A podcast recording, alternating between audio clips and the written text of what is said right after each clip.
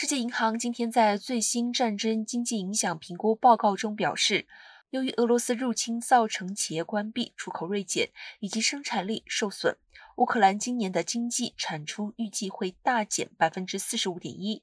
世界银行还检测，俄罗斯二零二二年的国内生产毛额 GDP 将下跌百分之十一点二。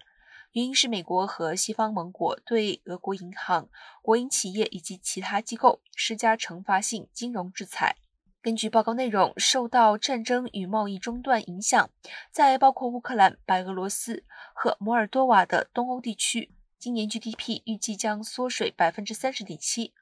报告估计，乌克兰有超过半数的企业被迫关门，剩余企业产能也远低于正常值。